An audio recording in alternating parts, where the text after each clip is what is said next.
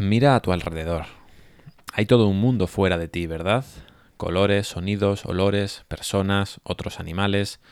Pero ¿realmente está todo ahí? ¿Fuera de ti? Asumimos que sí, porque los demás nos dan a entender que para ellos ese mundo también es igual que para nosotros. Pero lo único de lo que puedes estar seguro es de que tú piensas sobre ello. Tu pensamiento, tu conciencia, tus experiencias subjetivas. Todo lo demás podría estar en tu mente, o ser una simulación, o incluso un sueño muy largo. ¿Has visto la película Origen?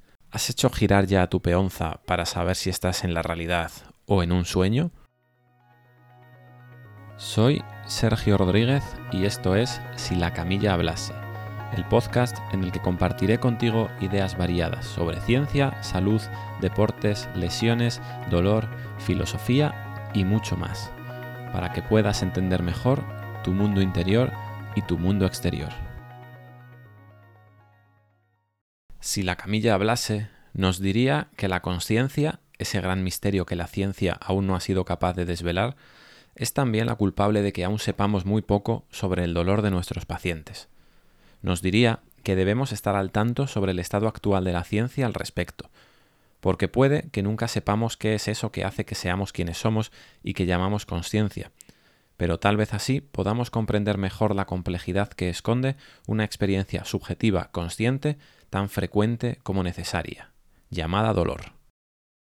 En el capítulo de hoy quiero hablarte sobre la conciencia, pero trataré de hacerlo de manera sencilla y amena para no dejar a nadie inconsciente antes del minuto 10. Antes de empezar, quiero pedir disculpas si algún estudioso de la conciencia considera que cometo errores en este capítulo.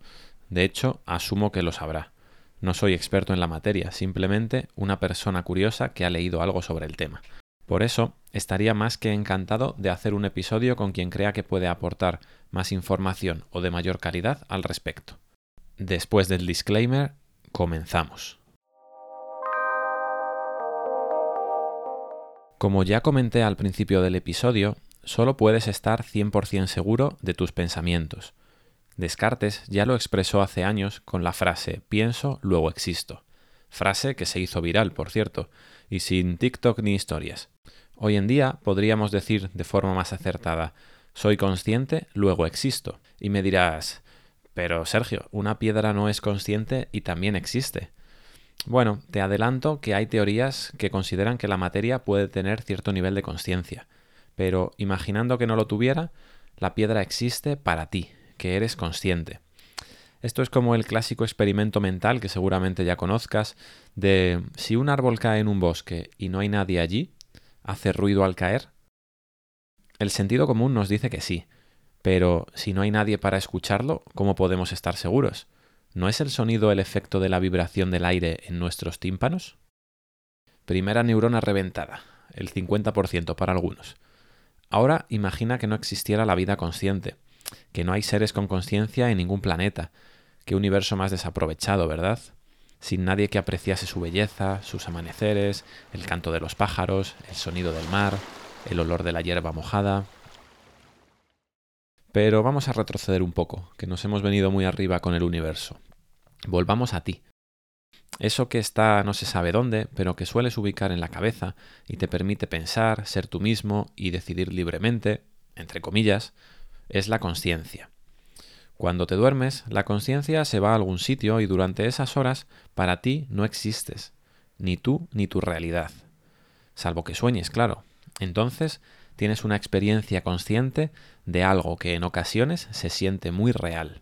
Tan real que podríamos plantearnos incluso si existe la posibilidad de que lo que consideramos la vida real sea realmente la parte soñada de la verdadera vida, la que aparece en los sueños. DiCaprio en origen lo pasa regular por este asunto. Cuando despiertas, suponiendo que esta sea la parte real, que vamos a asumir para no volvernos locos, sigues siendo tú, la misma persona, con sus recuerdos, su carácter, sus miedos, sus gustos, sus traumas, sus experiencias. ¿Cómo puedes seguir siendo la misma persona si, por ejemplo, tus células se renuevan periódicamente? Este es el primer misterio. ¿Soy solo mis recuerdos, mis experiencias, mis creencias, etcétera?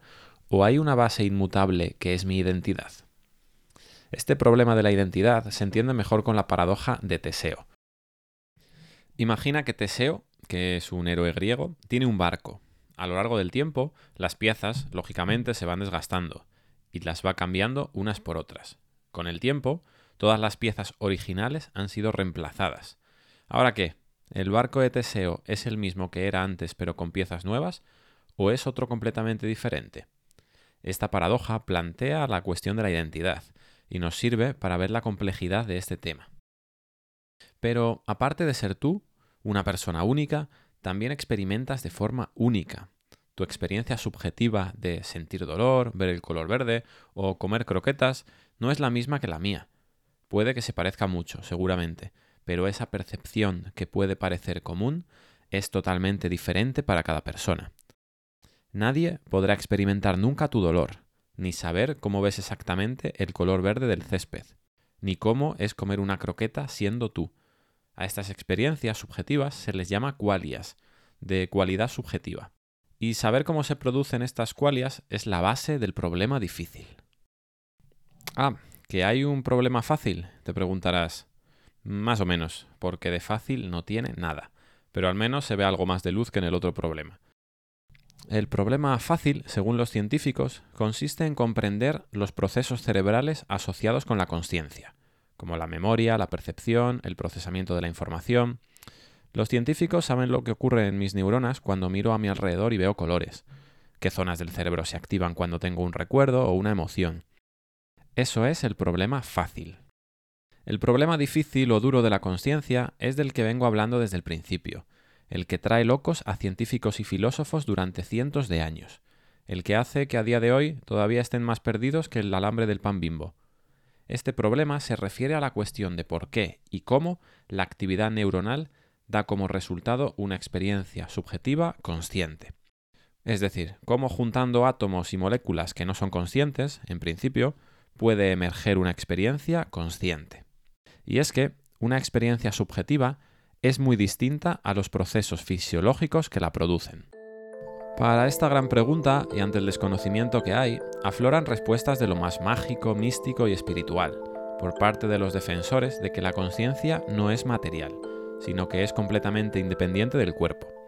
Algunos científicos y filósofos consideran que realmente la conciencia no tiene nada de especial, que es el resultado natural de las conexiones neuronales, una consecuencia sin función alguna, como el sonido que emite la cafetera cuando te haces un café, por ejemplo. Ese sonido no va a modificar en nada el proceso del café, ¿verdad? Es tan solo una consecuencia de los procesos que se llevan a cabo para realizar esa tarea. Bueno, vamos a hacer ahora un experimento mental. Venga, despierta a tus neuronas, las que te queden todavía disponibles. Te presento a Mary. Mary es una científica brillante que está obligada a investigar el mundo desde un cuarto blanco y negro y a través de un monitor de una televisión en blanco y negro. Aprende todo acerca de la información física sobre los colores y utiliza palabras como rojo o azul, pero nunca ha visto un color ni ha experimentado la sensación de los colores. Aquí viene la pregunta. Cuando Mary salga de esa sala o vea un monitor a color, ¿aprenderá algo nuevo? ¿Tú qué opinas? Parece lógico que sí, ¿verdad? Se supone que por mucha teoría que sepa, ver el color supondrá un aprendizaje nuevo. Esa experiencia no se puede estudiar de forma teórica sin vivirla. Yo en este experimento cambiaría el color azul por comer croquetas. Seguro que la Mary flipaba cuando probase una croqueta de mi madre por mucho que hubiese leído y estudiado todo lo posible sobre los ingredientes, sabor, textura. Se iba a poner las botas. Este experimento pone de manifiesto la necesidad de algo más aparte de la información física para tener experiencias subjetivas, los qualias. Ahora imagina que le quieres explicar a alguien que nunca ha tenido dolor cómo es el dolor. Sería muy difícil, ¿verdad? Podrías explicarle que es desagradable, que se siente como si ocurriera en el cuerpo, pero seguramente la persona tendría dificultades para imaginarse cómo se siente realmente ese dolor.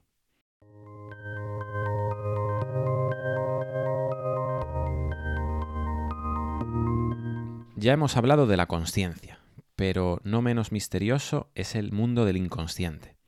La mayor parte de nuestra vida es inconsciente. Tú no eres consciente de tu respiración, hasta ahora mismo que has puesto tu atención en ella. Tampoco eres consciente de que tu organismo extrae los nutrientes a los alimentos que ingieres para hacer la digestión de cómo tu corazón mantiene un ritmo de latidos que permite tu vida, de la dilatación y contracción de los vasos sanguíneos o de la síntesis de proteínas que tiene lugar en las células.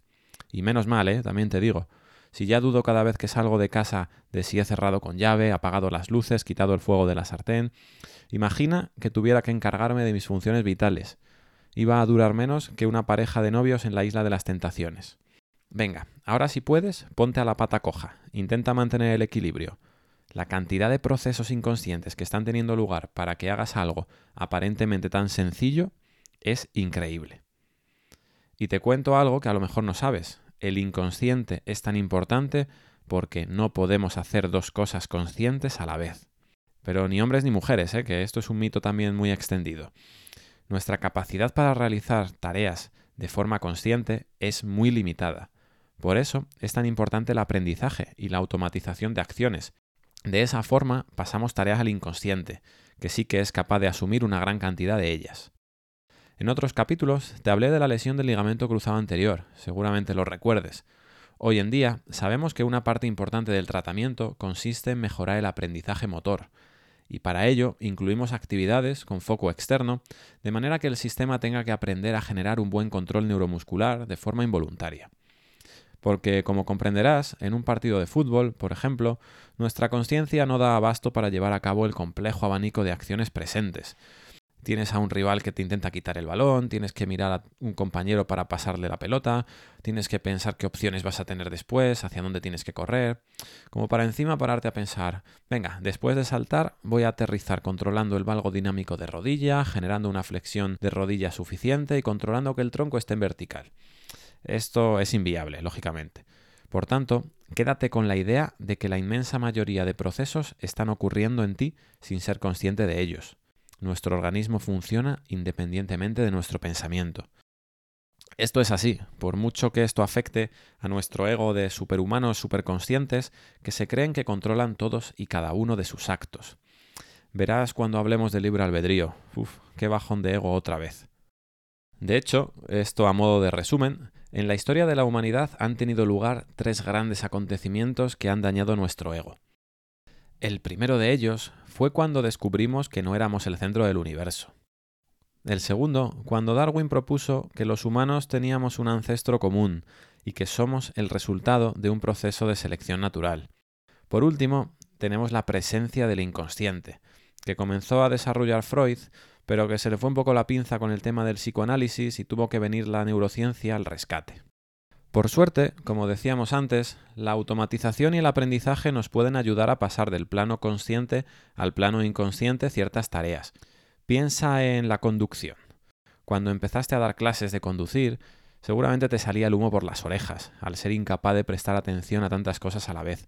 Los pedales, las marchas, el volante, los espejos, y a eso súmale todo lo de fuera, coches circulando, peatones que se tiran, señales, semáforos. Además, en un entorno cambiante donde pueden pasar cosas imprevisibles.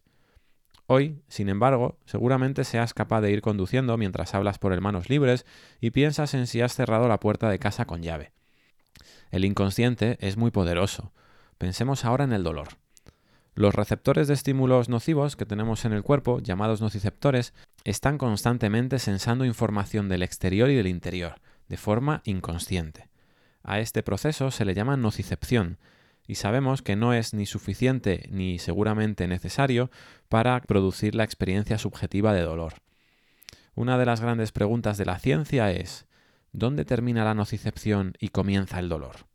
¿En qué momento esa recogida de información inconsciente pasa al plano consciente? La realidad es que no lo sabemos, porque si te fijas bien, esta pregunta es simplemente otra forma distinta de plantear el problema difícil de la conciencia. Que la gran mayoría de los procesos que tienen lugar en nuestro organismo sean inconscientes nos hace plantearnos ¿por qué existe la conciencia? ¿No podrían ser todos los procesos inconscientes como los que hemos comentado? ¿Qué sentido tiene el dolor? ¿No podría mi organismo regular su funcionamiento tras exponerse a un estímulo potencialmente nocivo, igual que lo hace regulando la frecuencia cardíaca o la producción hormonal? En fin, Creo que los dos oyentes que permanecían a estas alturas del capítulo acaban de sufrir un desmayo. Así que vamos a dejar de hacernos preguntas y vamos a empezar a buscar respuestas.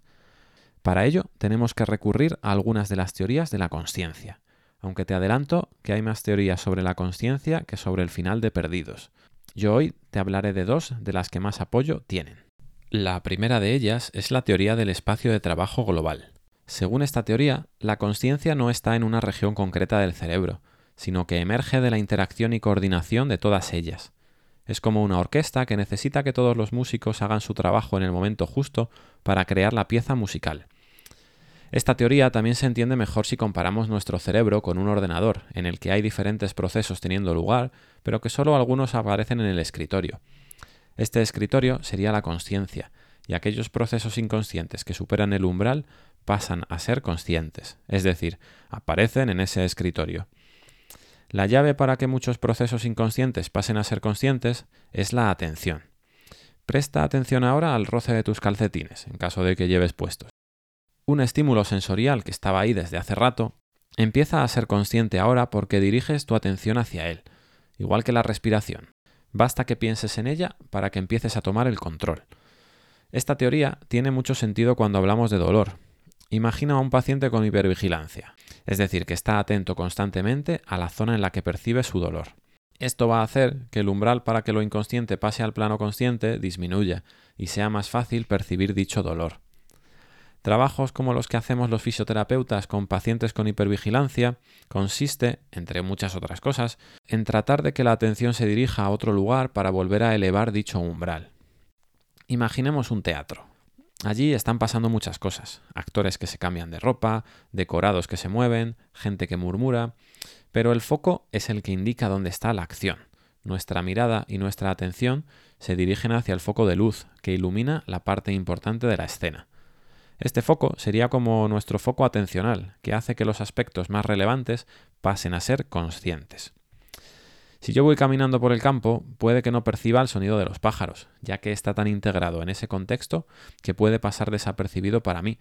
Pero si de repente escucho una explosión, ese estímulo auditivo acaparará mi atención y mi conciencia por encima de los demás. Otra de las teorías con más peso es la teoría de la información integrada. Esta teoría fue desarrollada por Tononi y no nos trata de explicar lo que es la conciencia, sino las características que tiene un sistema consciente y propone una forma de medición.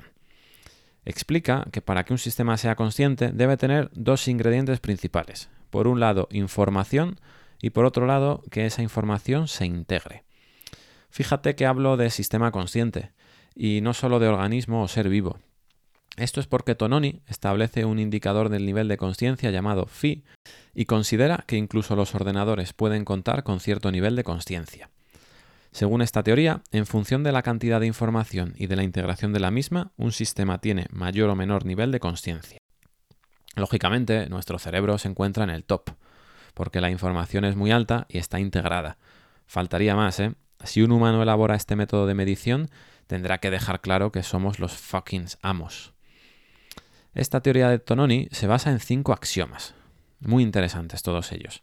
El primero es que este sistema debe tener existencia intrínseca. Esto es, tu experiencia existe para ti y es independiente de los observadores externos. Solo tú sabes cómo vives tu dolor. Otro axioma es que está estructurada. Cada experiencia se compone de muchas partes. Cuando me duele la cabeza, están pasando muchas otras cosas que contribuyen a mi experiencia.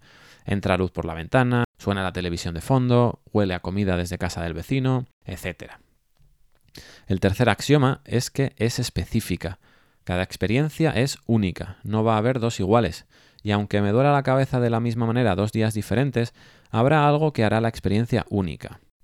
El cuarto axioma es que está integrada. Tú experimentas cada momento como un todo. No puedes eliminar aquellos aspectos que estaban ahí cuando te dolía la cabeza. Y por último, la conciencia es excluyente.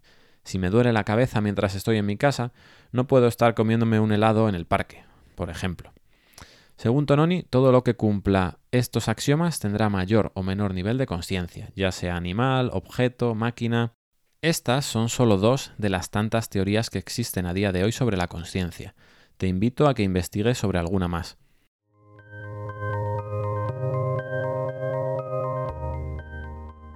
Puede que nunca sepamos por qué, cómo y dónde se origina el dolor, pero aún así, nuestro objetivo como profesionales sanitarios debe seguir siendo ayudar al paciente que lo está sufriendo.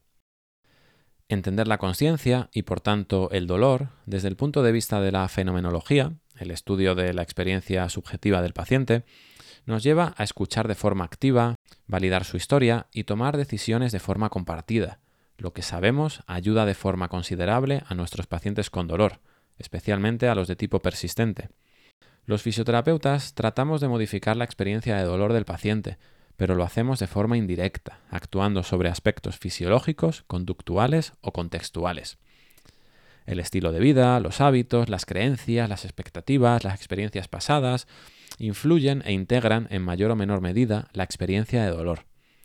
Y no hace falta decir que todos estos aspectos van a ser diferentes para cada uno y van a integrarse de forma distinta. Para terminar, me gustaría hacerte varias recomendaciones por si te interesa profundizar en el tema de la conciencia, en primer lugar, y el que tengo más reciente, es el libro de Anil Seth, La creación del yo. Por otro lado, también te recomiendo que leas o escuches todo lo posible de Sam Harris, un intelectual que habla de muchos temas y entre ellos la conciencia.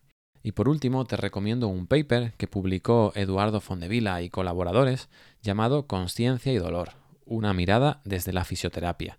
Lo puedes encontrar de forma gratuita y es un artículo muy muy completo. Ya solo me queda darte las gracias por haber llegado hasta aquí, por haber sobrevivido y espero que al menos te haya despertado algo de interés el tema de la conciencia, un tema muy apasionante y sobre el que todavía tenemos mucho que aprender. Nos vemos en el próximo capítulo de Si la camilla hablase.